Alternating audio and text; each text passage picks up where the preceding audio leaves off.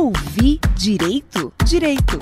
Ouvir direito? Direito. Direito. Ouvir direito?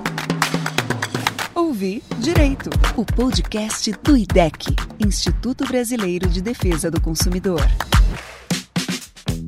O número de pessoas com obesidade, diabetes, doenças do coração, pressão alta e câncer segue crescendo tanto entre adultos como em jovens e também em crianças. Sabe o que essas doenças todas têm em comum? A má alimentação como sua maior causa.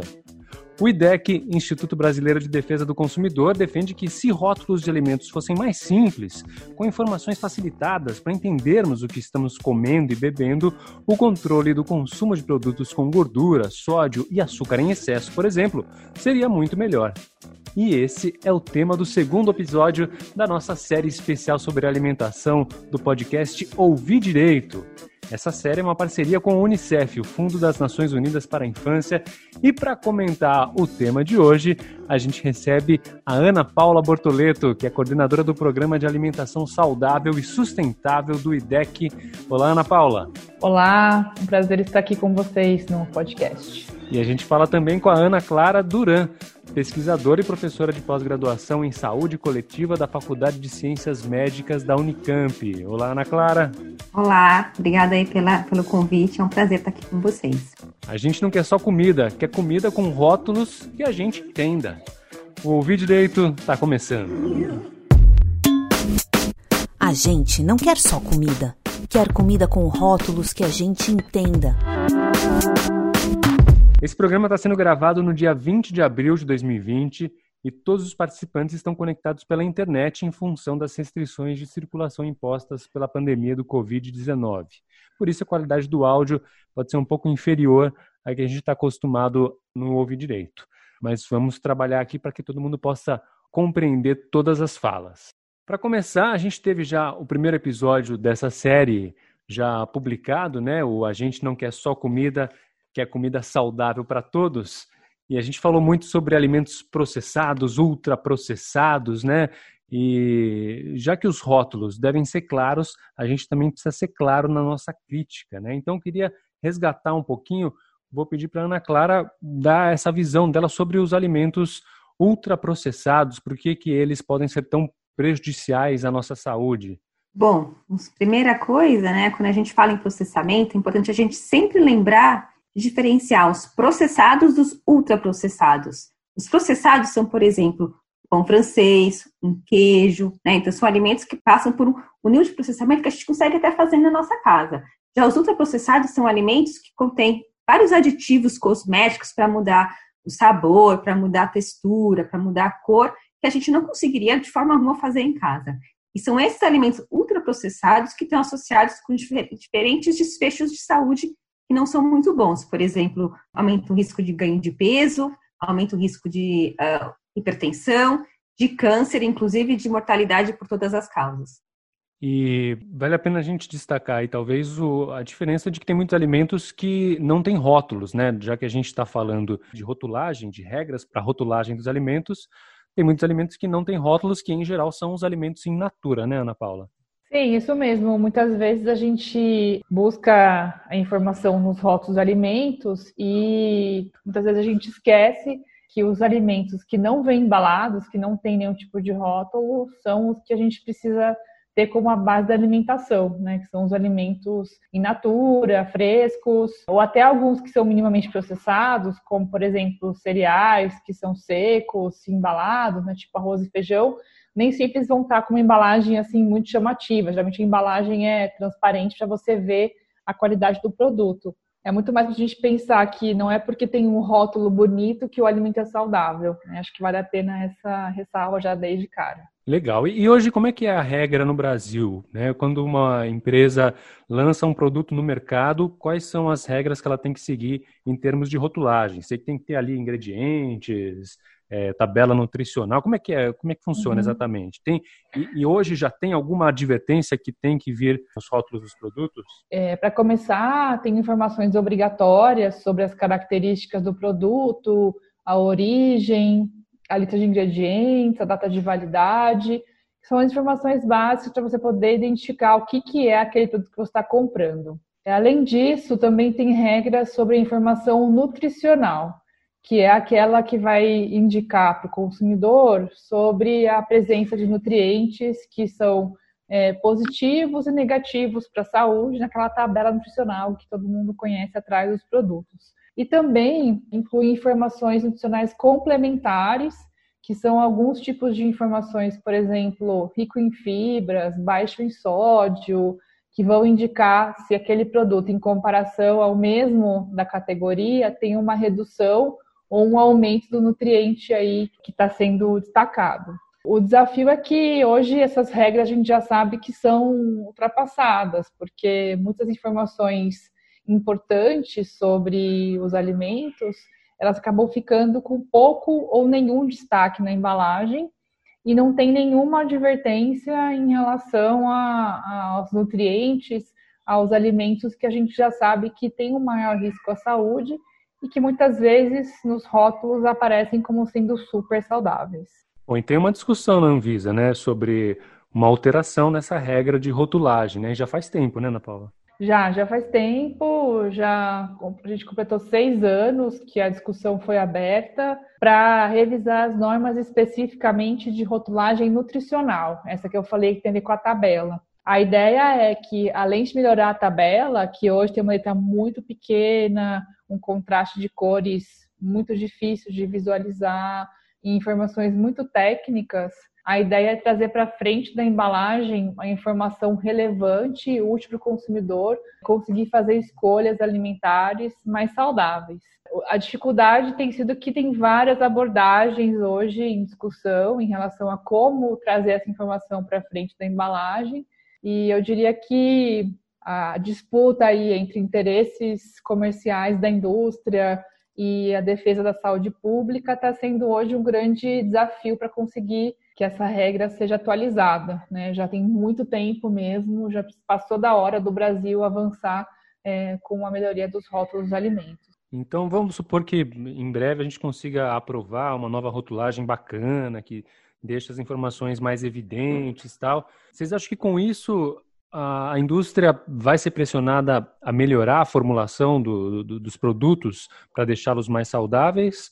ou simplesmente é o consumidor que vai conseguir escolher melhor e vai poder escolher produtos que são mais adequados para sua família? O que, que você acha, Ana Clara? Bom, na verdade, a experiência em outros países e uh, toda a evidência que já existe de estudos experimentais, estudos observacionais na área de rotulagem nutricional mostra que o efeito acontece nos dois lados tanto no comportamento do consumidor, ajudando a fazer uma escolha mais saudável ali no local de compra, ou seja, no mercado, no supermercado, quanto empurrando a indústria a, formula, a fazer produtos com menos sal, menos açúcar, às vezes menos gordura saturada.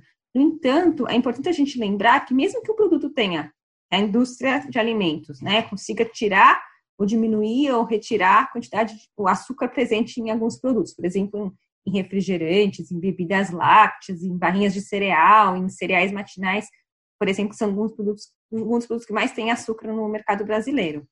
Ainda assim, o que acontece? Eles, a indústria acaba substituindo esse açúcar por edulcorantes ou, como a gente costuma chamar, adoçantes, por exemplo, stevia, sucralose, ciclamato, entre outros.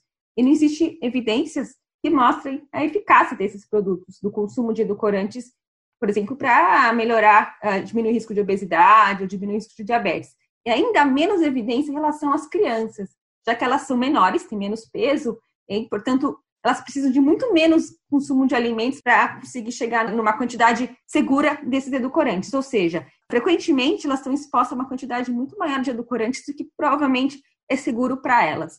E a gente mostrou, com estudos que a gente realizou nós da USP uh, e da Unicamp, em parceria com, inclusive com, com pesquisadores do IDEC, e vários produtos que têm publicidade voltada para criança, por exemplo, que são consumidos por crianças e adolescentes no Brasil, entre, por exemplo, uh, refrigerante, bolacha, bebidas lácteas em geral, esses, esses iogurtes com açúcar, todos eles têm uma quantidade bem grande de edulcorante e muitas vezes não tem informação nenhuma no rótulo. Então, essa questão de reformulação, ela não necessariamente pode ir para o lado legal, pode Pode ser que sim, pode ser que, por exemplo, as indústrias sejam pressionadas a fazer com que aquela fórmula láctea cheia de açúcar fique sendo um iogurte que só tenha leite e bactéria, né?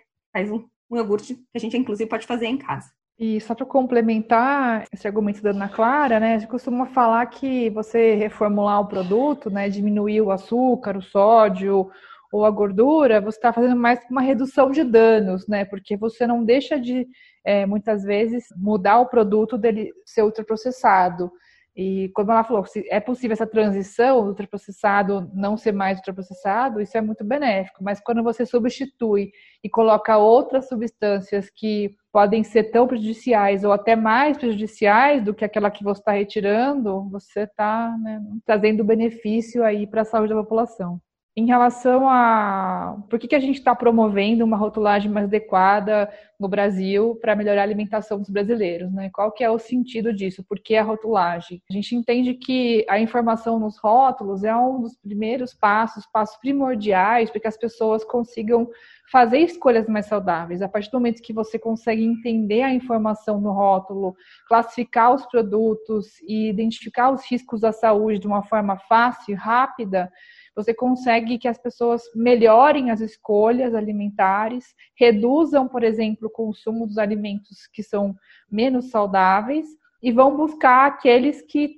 têm mais benefícios à saúde.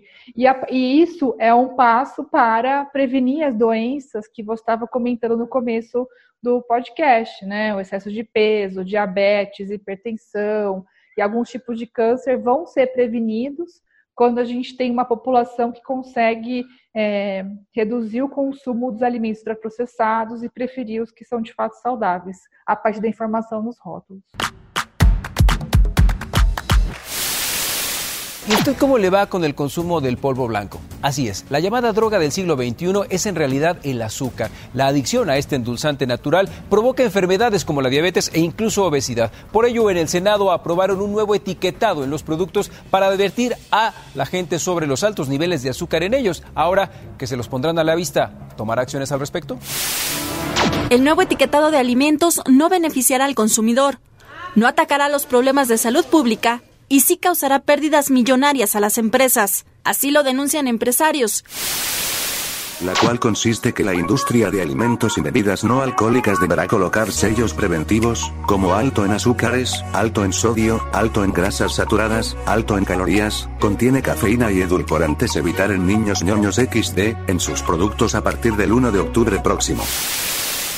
Este dictamen hace obligatorio que los productos, alimentos o bebidas no alcohólicas incluyan información nutrimental de fácil comprensión, veraz, directa, sencilla y visible para los mexicanos. Contra la obesidad empezó hace décadas aquí en México y sin embargo nadie hizo nada más que pensar y pensar porque en el fondo nos encanta tener personas enfermas que ni piensen ni se muevan. La nueva regulación tiene por objeto que la población pueda conocer de forma rápida y sencilla el contenido en los productos ultraprocesados. Estas medidas obligan a las marcas de productos preenvasados que cuentan con uno o más sellos de advertencia prescindir de sus características mascotas en sus etiquetados. Ouvir Direito, o podcast do IDEC. Bom, isso aí que a gente ouviu foram trechos da repercussão das novas regras de etiquetagem de alimentos no México. Ana Paula, conta pra gente como é que foi esse processo aí de aprovação dos rótulos no México e foi o primeiro país a aprovar esse modelo de rotulagem, né? Na verdade, não. Na verdade, o México é, foi o primeiro país que é, publicou as regras mais, digamos assim, ideais que a gente entende hoje de rotulagem é, frontal porque lá no México eles conseguiram a aprovação de um modelo que destaca a informação do conteúdo em excesso dos, dos nutrientes que fazem mal à saúde. Então, tem vários nutrientes como gordura total, açúcar, sódio, é, gordura saturada, que vão ser exibidos de uma forma rápida e fácil na frente dos rótulos. Então, no formato de octógonos, e além disso, as regras para classificação de quais produtos vão receber essa advertência são regras muito boas, baseadas no modelo de perfil de nutrientes que a Organização Pan-Americana da Saúde desenvolveu. Então, eles conseguiram ter a aprovação, assim, digamos, das regras que vão é, identificar de forma mais qualificada quais são os alimentos que vão provocar mais riscos à saúde. Por isso a gente diz que o México é um dos países à frente é, nesse tipo de política pública. Ana Clara, tem outros exemplos também de, de países, você estava falando do Chile, né? Tem outros exemplos de países que conseguiram furar, de repente, o bloqueio, o lobby da, das grandes indústrias e propor uma rotulagem mais eficiente? Na verdade, o Chile foi o primeiro país a implementar regras de rotulagem nutricional frontal com advertências, ou seja, bem mais clara para o consumidor diferenciar né, um produto saudável e um menos saudável. Mas, além disso, acho que o Chile é, tem que ser muito bem estudado e lembrado aqui por nós, porque ele não implementou só rotulagem frontal, e junto com isso, na lei de uh, alimentos saudável, alimentação saudável que eles implementaram lá, eles também incluíram restrição de publicidade nas embalagens e na televisão e restringiram a venda de produtos que eram altos em açúcar, sódio, gordura saturada, ou seja, que recebeu esse selo de advertência na frente nas escolas. Ou seja, foi uma ação em diferentes frentes. O que eles encontraram lá? Alguns estudos já têm mostrando que sim, aparentemente é bastante efetiva essa, essa combinação de estratégias, né? Inclusive, com dados de compra de alimentos, com uma amostra de mais de 2.300 adultos lá na, no Chile, encontrou que houve uma queda de 24% na venda de bebidas adoçadas. Essa queda foi maior do que a que a gente encontrou, por exemplo, ah, no México, só com a tributação de bebidas adoçadas, em outros países, como algumas cidades nos Estados Unidos. Ou seja, só uma intervenção provavelmente não vai resolver problema nenhum, mas uma combinação de intervenções, seja a regulamentação de restrição de publicidade, regulamentação de venda desses produtos ultraprocessados nas escolas, rotulagem frontal, com certeza vai ajudar a combater aí a obesidade nas crianças, que foi encontrado no Chile. Outra coisa bastante interessante que eles encontraram no Chile, que eu acho que vale a pena a gente trazer para aqui para nossa realidade, foi que com, com os estudos, com entrevistas com mães e crianças, as mães falavam que quem, muitas vezes quem trazia informação sobre o que era aquele selo na embalagem eram as crianças que vinham da escola, que ouviam dos professores, né, que ah, então alimento com selo não pode ser consumido na escola. Então, o que mostra que provavelmente uma, uma ação de educação nutricional nas escolas também deve ser realizada e de restrição, né, juntamente com a restrição da venda desses produtos, ser realizada concomitantemente a ações de rotulagem. Atenção, bola rolando, lá vem o açúcar. Passa para a massa de cacau, volta com leite em pó, gordura vegetal vai passando. Deixou com amido de milho, xarope de glicose pede a bola, mais na frente manteiga de cacau. Lançou para a destrina, driblou um, driblou dois. Lança para o sal, leticina de soja e polirricina oleato na área. Recomeça com espessante de goma arábica. Corante orgânico dióxido de titânio com a bola. Olha a tabelinha, corante artificial com corante natural curcuma. Na frente com aromatizantes. Chegou o glaciante, cena de carnaúba de cabeça, gol! Gol! IDEC, Instituto Brasileiro de Defesa do Consumidor. Bom, essa foi uma brincadeira que a gente fez. Usamos todos os ingredientes de uma guloseima muito conhecida em formato de confete de chocolate para fazer como se fosse um time de futebol jogando aí, fazendo uma grande jogada aí para fazer o gol. E eu quero saber de vocês o que, que significa, assim, o produto tem uma quantidade tão grande de ingredientes, aliás, esse que é tão pequenininho, tem tanta coisa envolvida nesse nessa guloseima pequenininha, como é que eles conseguem colocar tanta coisa e por que tem tantos ingredientes num item alimentar tão pequeno, Ana Clara? Bom, acho que a primeira coisa que a gente tem que pensar é que isso aqui não é comida de verdade, né? É um ultraprocessado, né? Que em algum momento lá tem alguns alimentos que a gente pode chamar de alimento, mas em geral é uma combinação de, de ingredientes para fazer uma formulação industrial que a gente chama de ultraprocessado como é que se consegue se colocar tudo isso num produto tão pequenininho, né? Enfim, a indústria de alimentos é bastante é, criativa e capaz. Mas, infelizmente, a informação que está ali no rótulo, ela não deixa nada claro para o consumidor o que, que ele está consumindo, né? O que, que ele está comendo.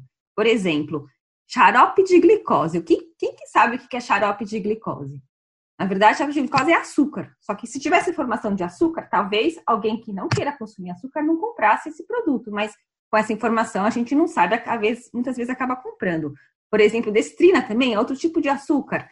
Já outras coisas como dióxido de titânio, nem eu sei direito, direito o que, que é isso, né? Então, toda essa informação que geralmente ela é pequenininha, né? A letra da lista de ingredientes é muito pequena, o que dificulta ainda mais para o consumidor entender o que tem naquele produto. Ela é difícil de entender, a letra é pequena, né? Embora ela seja muito importante. Então, por exemplo, juntamente com a aprovação de uma rotulagem nutricional frontal mais clara, né, um formato de advertência para os consumidores, também é importante que a gente pressione a Anvisa a melhorar a informação da lista de ingredientes, porque ela é essencial para a gente saber se o produto é ultraprocessado ou se ele não é. Goma arábica é uma coisa que tem vários, vários produtos, eu já vi. Goma arábica, para mim, lembra aquelas balas de goma que vende em restaurante árabe. Mas não é isso, né?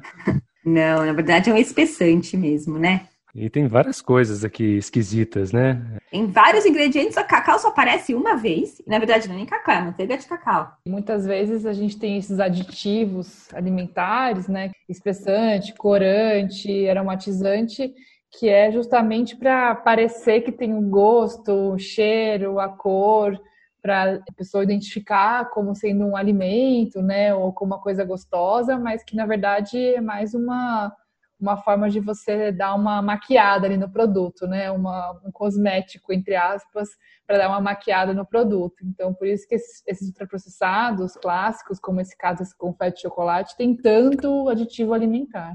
E o IDEC desenvolveu uma proposta efetiva de rotulagem que alerta os consumidores sobre a presença de ingredientes que podem ser prejudiciais à saúde. Então, agora, Ana Paula, explica para a gente como que é a proposta do IDEC, como é que é a, a advertência que vocês recomendam que venha nas embalagens, por exemplo? Bem, primeiro é importante destacar que o IDEC, como uma ONG de defesa do consumidor, é, tem muita preocupação de pensar políticas públicas que vão contribuir para efetivar esses direitos.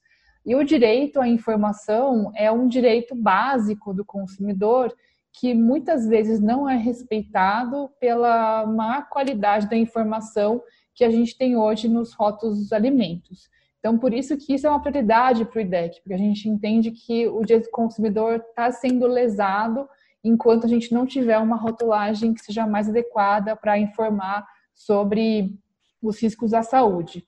A gente é, desenvolveu uma proposta de triângulos com mensagens que vão indicar o conteúdo alto de nutrientes que estão associados a problemas de saúde. Para desenvolver isso, a gente contou com uma parceria de pesquisadores que trabalham com design da informação e nos auxiliaram a identificar qual que era o formato, a cor, o tipo da fonte, o contraste mais adequado para que o consumidor, quando bate o olho numa embalagem, consiga identificar se aquele produto é alto em açúcar, alto em sódio, alto em gorduras. A partir disso, a gente buscou referências sobre como classificar os alimentos com esse, essa régua, né? O que, que é alto em açúcar, o que, que é alto em gordura. E aí a gente se pautou nas recomendações da Organização Pan-Americana da Saúde, que tem uma recomendação de seis nutrientes que devem ser regulamentados para a prevenção das doenças crônicas, né? Que são gordura total, gordura saturada, açúcar, sódio a presença de adoçantes e a presença de gordura trans. Então a gente desenvolveu essa proposta com esse referencial teórico, mas também fomos para a prática para comparar esse modelo que foi desenvolvido com os modelos em discussão é, no Brasil. Como a gente falou, são seis anos já de discussão para avançar com essa rotulagem e surgiram propostas por parte da indústria de alimentos, como, por exemplo, a questão do modelo do semáforo nutricional, que é você identificar na frente da embalagem se o, o produto tem uma quantidade alta, média ou baixa de nutriente e identificar isso com cores, equivalente ao semáforo vermelho, amarelo e verde.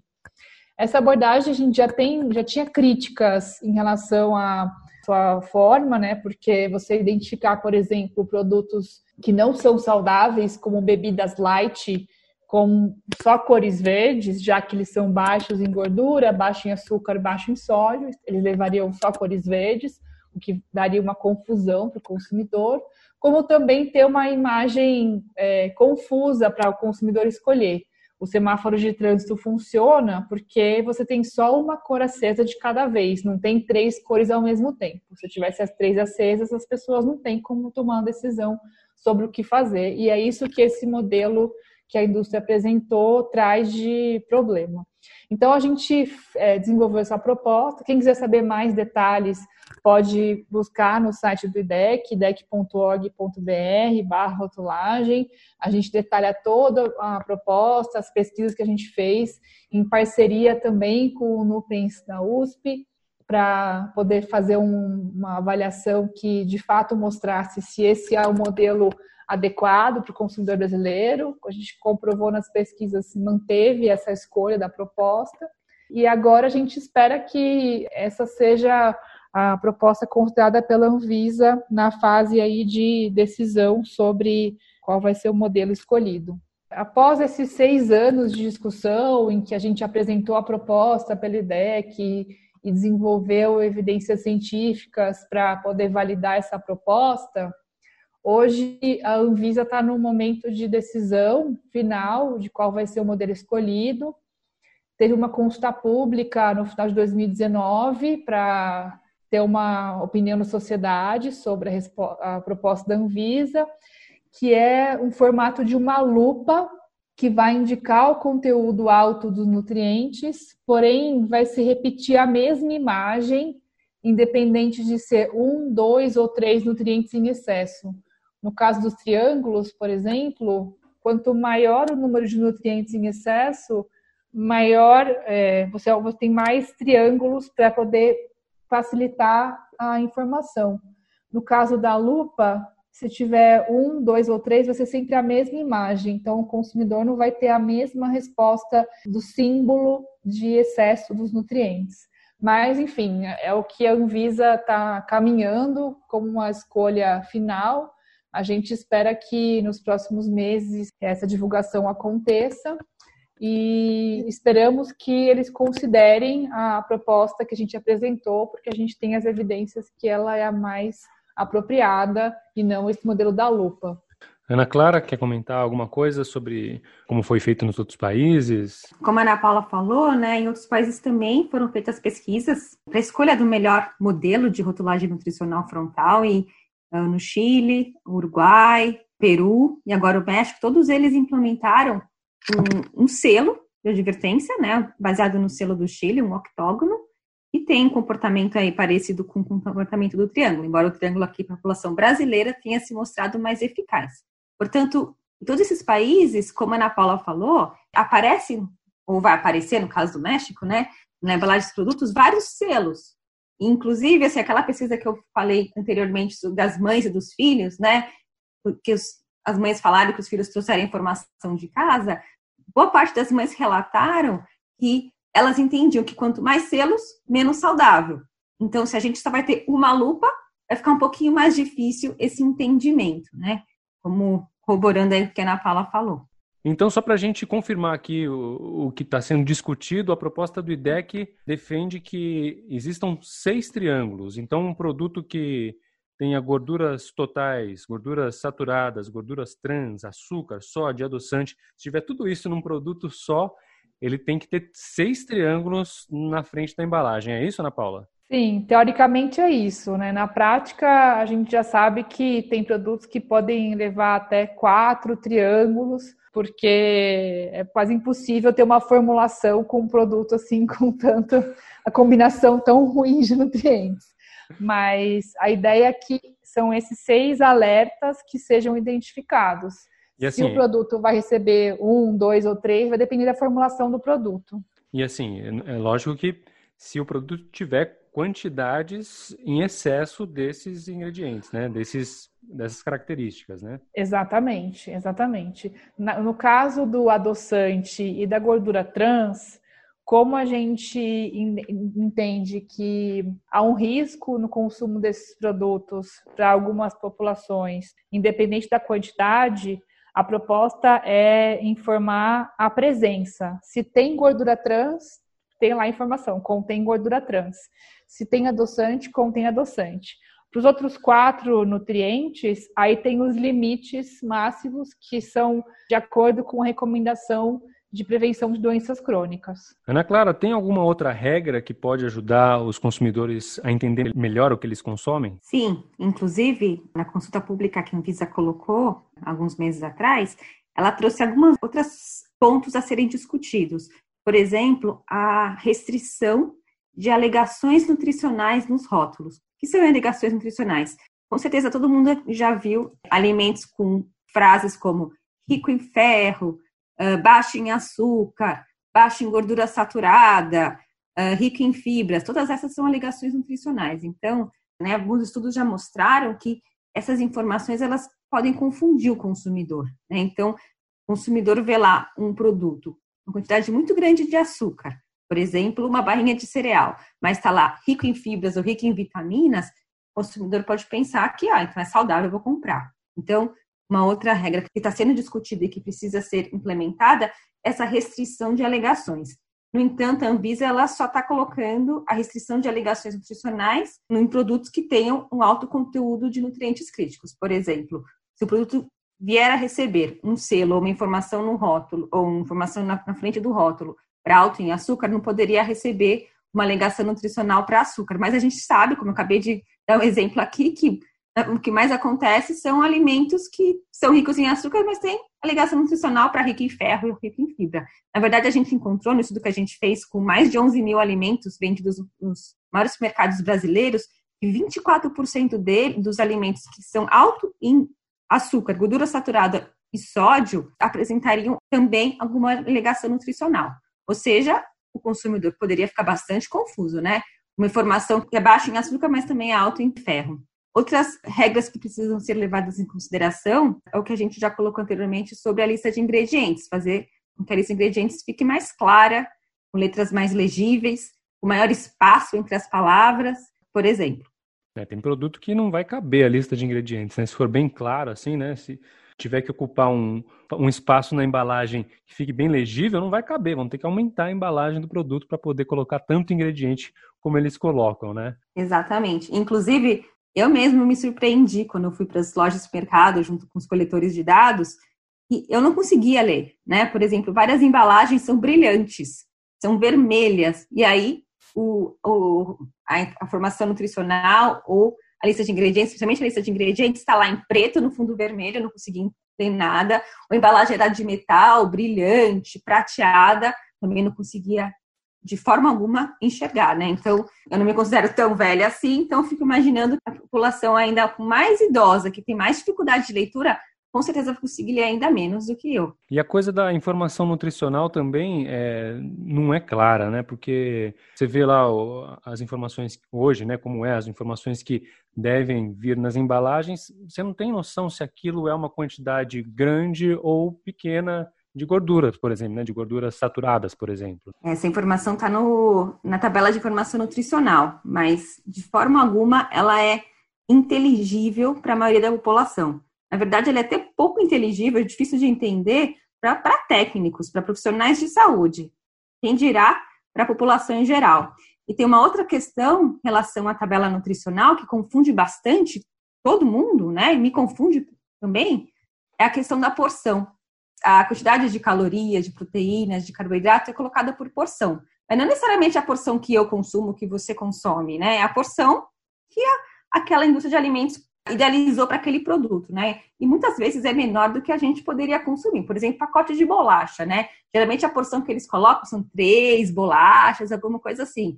Dificilmente a gente consegue comer só duas, três bolachas. Assim, começa a abrir o pacote e come muito mais do que isso. Então, aquela informação, ela leva a um entendimento errôneo e você acha que está consumindo até X quantidade de açúcar, de gordura, mas você está consumindo 2X, 3X.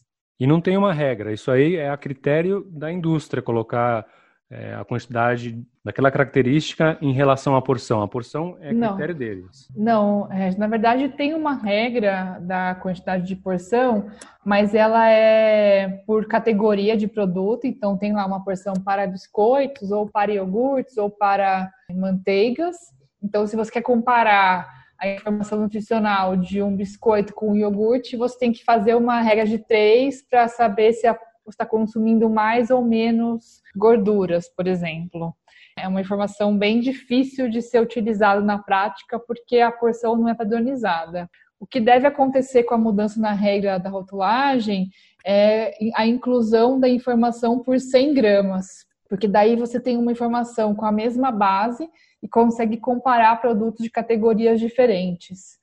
A Anvisa relutou de tirar a informação da porção. A gente acha que é uma informação que não contribui para o consumidor entender, mas tem uma questão aí de harmonizar a forma de ter a rotulagem com os países do Mercosul, enfim, tem uma discussão aí grande de regulação. Então, a ideia vai ter informação por 100 gramas, por porção, e aquele percentual do valor diário, que também é uma informação muito difícil, as pessoas não usam, mas eles vão manter aquela informação. Tem dia que vão manter aquela informação. Explica um pouquinho o que é esse, baseado nos valores diários de uma uhum. pessoa deve. O que é isso?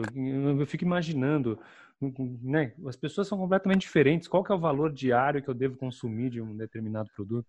Ai, é, realmente é, é difícil de explicar uma coisa que eu também é, acho muito, muito equivocada. A ideia dessa informação é dizer para quem teria uma alimentação recomendada de duas mil calorias, qual que é o percentual de cada nutriente que aquele alimento, naquela porção, vai te oferecer. Então, é, por exemplo, ah, para a pessoa que sabe que consome mais ou menos 2 mil calorias, ela pode saber que daquele produto ela já consumiu metade da quantidade de sódio ou um terço da quantidade de proteína. Na prática, é uma informação muito específica que serve para a população inteira do Brasil. Então, é, a gente sabe que tem as pessoas idosas, crianças, homens, mulheres, atletas, sedentários, enfim, essa é uma informação padronizada, como se todo mundo conseguisse se pautar, se basear nessa informação para escolher o que vai consumir. Então, realmente é muito difícil de explicar porque essa informação permanece lá. Então, na prática, não faz sentido uma informação tão específica para todo mundo que a gente sabe que não vai usar é, essa informação. Ouvir Direito, o podcast do IDEC. Desde 2016, existe no mercado um aplicativo que analisa rótulos de milhares de produtos alimentares enviados pelos usuários e destaca os pontos positivos e negativos de cada um. A base para avaliar se o produto é saudável é o Guia Alimentar para a População Brasileira. E uma das criadoras desse aplicativo, a Carolina, mandou uma mensagem para a gente explicando um pouquinho mais sobre o Desrotulando. Vamos ouvir. Olá, eu sou a Carolina, cofundadora do aplicativo Desrotulando, juntamente com o Gustavo. Para quem não conhece o Desrotulando, ele é o primeiro aplicativo de food score no Brasil que traduz a rotulagem nutricional em uma nota de 0 a 100 para ajudar as pessoas a fazerem escolhas mais saudáveis. Mas isso é resumir oito anos de trabalho. Então, a versão um pouco mais longa dessa história é que em 2012 queríamos unir as nossas áreas de formação e ajudar as pessoas de alguma forma com isso. O Gustavo é formado em Ciências da Computação e eu sou nutricionista. Foi assim que começamos a escrever um blog sobre como manter a dieta e a vida social, que evoluiu para um site de avaliação de rótulos e em 2016 lançamos o aplicativo Desrotulando, que facilitou demais a consulta pelos produtos. A partir do app, com a câmera do celular, o usuário consegue escanear o código de barras e fazer as consultas rapidamente no supermercado. Ano passado, tivemos uma grande surpresa.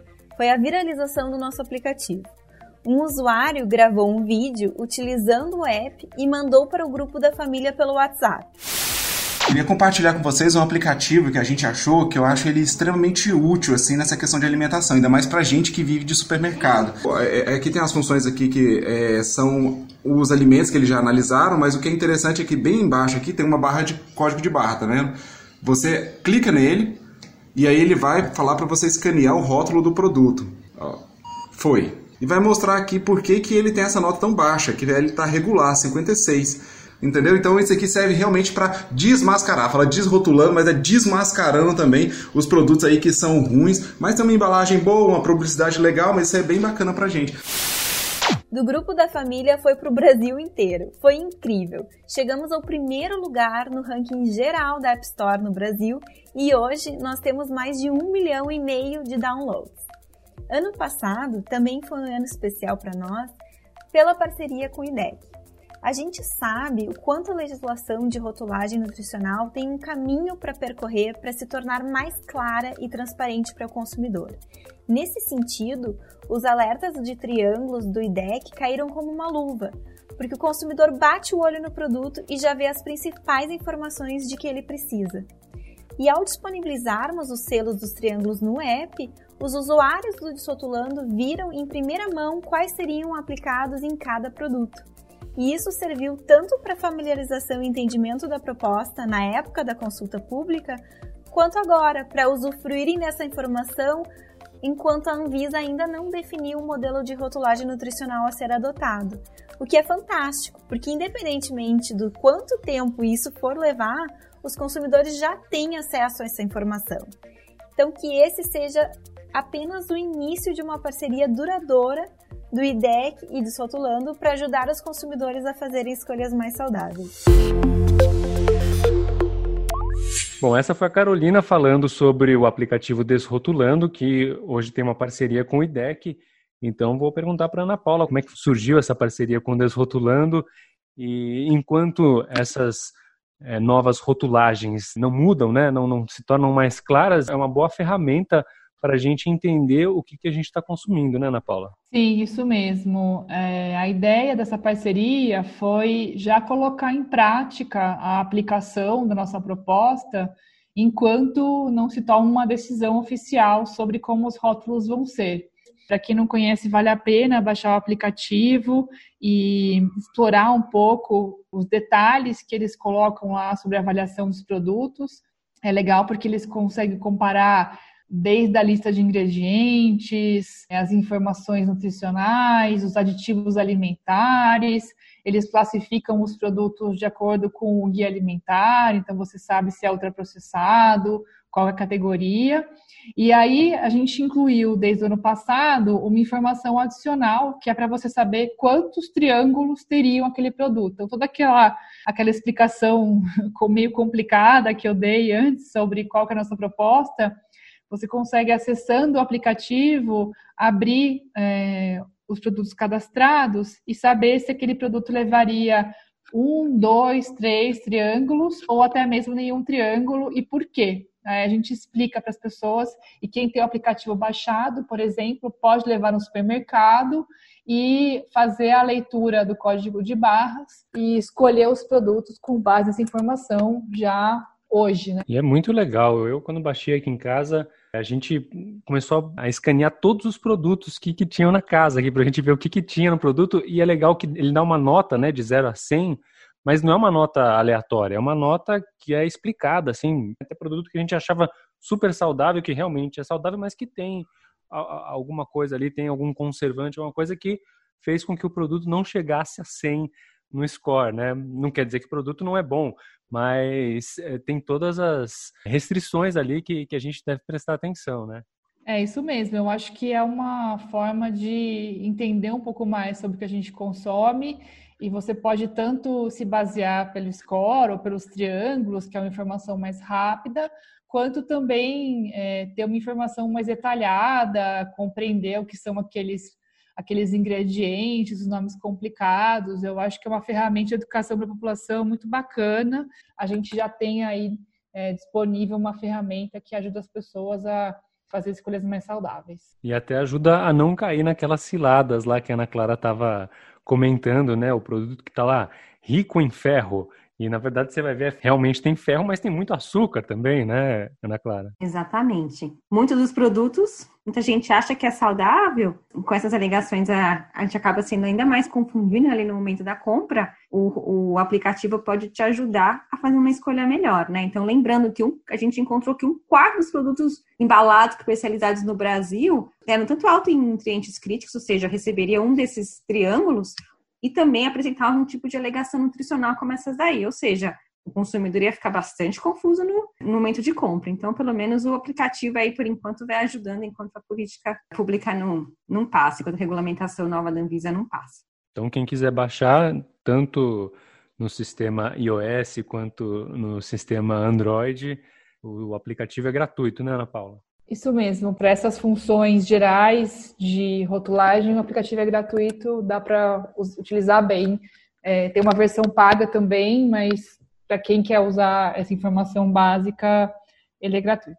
Legal. Bom, então essa discussão nossa aqui envolve uma série de coisas, não é somente a rotulagem mais adequada que vai fazer com que os surtos de obesidade, de diabetes, de pressão alta é, diminuam, né, em, em função da, da alimentação. Tem uma série de políticas que precisam ser adotadas pelo país, né, Ana Clara? Exatamente, né? Como eu falei anteriormente da experiência do Chile, nos mostra que diferentes medidas em diferentes locais e âmbitos, né, são implementadas conjuntamente. Por exemplo, restrição de publicidade de alimentos ultraprocessados para crianças, restrição de venda de alimentos ultraprocessados nas escolas, venda e publicidade, aumento da oferta de alimentos saudáveis, minimamente processados in natura nas escolas. E, por último, ações de educação nutricional, também dentro das escolas, todas essas ações em conjunto, elas têm um potencial de atingir o objetivo de melhorar a alimentação das pessoas, melhorar a escolha das pessoas, muito mais forte do que somente uma medida, né? É importante destacar também que, diferente que muita gente pensa, né? Ah, a América Latina, o Brasil atrasado em relação à Europa, Estados Unidos. Nesse tema, política pública para alimentação saudável, é a região do mundo que está mais à frente com políticas mais efetivas para a gente enfrentar essa situação das doenças crônicas. Como a Ana já falou, o Chile é um dos grandes exemplos. O México, que aprovou a rotulagem frontal de advertências agora, foi o pioneiro na adoção de é, impostos para bebidas açucaradas e, com isso, conseguiu já reduzir o consumo dessas bebidas que, sabidamente, são ruins para a saúde. O Uruguai e o Peru também já avançaram com regras específicas de rotulagem, o Peru também com regra de publicidade. Então, para deixar aqui o registro que a América Latina é a região que está é, avançando mais rápido, enquanto que na Europa a maioria dos países tem abordagens é, voluntárias, então só segue a medida a indústria que quiser, o que faz com que a efetividade seja muito menor. E Estados Unidos, então, está bem mais atrasado, nem tem a discussão colocada é, nesse momento. E não é à toa que a gente vê nos Estados Unidos um surto de obesidade nunca visto antes no mundo, né? Sim, é o país que está na frente aí dos índices de obesidade, o consumo de ultraprocessados disparado, e até agora nenhuma medida de grande escala e efetiva foi adotada para reverter essa situação. E a gente vai falar mais sobre isso também nos outros episódios da nossa série A gente não quer só comida. Hoje a gente falou sobre a rotulagem e sobre outras coisas também, mas porque a gente não quer só comida, quer comida com rótulos que a gente entenda, que nos ajudem a escolher os produtos. E por isso tivemos hoje aqui Ana Paula Bortoleto, coordenadora do Programa de Alimentação Saudável e Sustentável do IDEC. Ana quer deixar aí um convite especial para as pessoas ajudarem nessa luta do IDEC por políticas mais justas para os consumidores? Sim, agradeço aí quem chegou até o final desse podcast e convidar todos e todas a ser sócio do IDEC, ser associado do IDEC, para poder apoiar o nosso trabalho, é, para avançar com políticas públicas que protejam a população a ter acesso a alimentos mais saudáveis e que acompanhe as discussões sobre rotulagem, que a gente está no momento crítico aí de finalização e a gente espera que nos próximos meses ter uma resposta positiva para seguir avançando nesse cenário no Brasil. Obrigada. E Ana Clara Duran, que é pesquisadora e professora de pós-graduação em saúde coletiva da Faculdade de Ciências Médicas da Unicamp. Ana Clara, qual é o seu recado final aí para os nossos ouvintes? Também quero agradecer a todo mundo que ouviu agora aqui até o final, o convite de vocês por falar sobre um assunto tão importante. E queria relembrar a população da gente buscar informação nas, sobre alimentação saudável nas páginas do governo federal, do Ministério da Saúde, principalmente no Guia Alimentar População Brasileira, né? O Guia Alimentar está disponível de forma aberta na internet, é só colocar lá Guia Alimentar População Brasileira, é o primeiro uh, link que aparece. Também tem um Guia Alimentar para crianças menores de dois anos, recentemente publicado, também é excelente, uma ótima fonte de informação para o consumidor. a população em geral, além da informação presente em, nas grandes universidades centros de pesquisa. Por exemplo, a USP, né, o site do Nupens, da USP, é um lugar que eu é, recomendo todo mundo, a gente, as pessoas buscarem informação, e também as páginas de alguns centros de pesquisa, por exemplo, de núcleos de pesquisa da Unicamp, por exemplo, o NEPA e, e a Faculdade de Ciências Médicas. Bacana, e você está convidado a ouvir os outros episódios dessa série. Né, a gente teve um sobre alimentação saudável, teremos ainda sobre os limites na publicidade de alimentos e sobre alimentação saudável nas escolas, especificamente. E também os outros episódios todos do Ouvir Direito, que é o podcast do IDEC, o Instituto Brasileiro de Defesa do Consumidor, uma organização sem fins lucrativos pioneira na defesa dos direitos de consumo no Brasil. Aliás, o IDEC é independente de governos, de empresas, de partidos políticos e atua para preservar e garantir os direitos, buscando alternativas para a prevenção e resolução de conflitos de consumo. Além da pressão política, do trabalho jurídico pautado em políticas públicas, o Instituto oferece também documentos para resolução de problemas que já ajudaram muitos consumidores a terem seus direitos reconhecidos. Para saber mais, é só ir na página do IDEC na internet, idec.org.br e fica ligado no nosso podcast também. Quem não é associado do IDEC também fica convite para se associar e fortalecer essa luta. Eu sou Regis Salvarani. Ana Paula, Ana Clara, muito obrigado por todos esses esclarecimentos aqui, todas essas informações preciosíssimas e até a próxima edição do Ouvir Direito. Ouvir Direito? Direito. Ouvir Direito. Direito. Direito. Ouvir Direito? Ouvir Direito. O podcast do IDEC, Instituto Brasileiro de Defesa do Consumidor.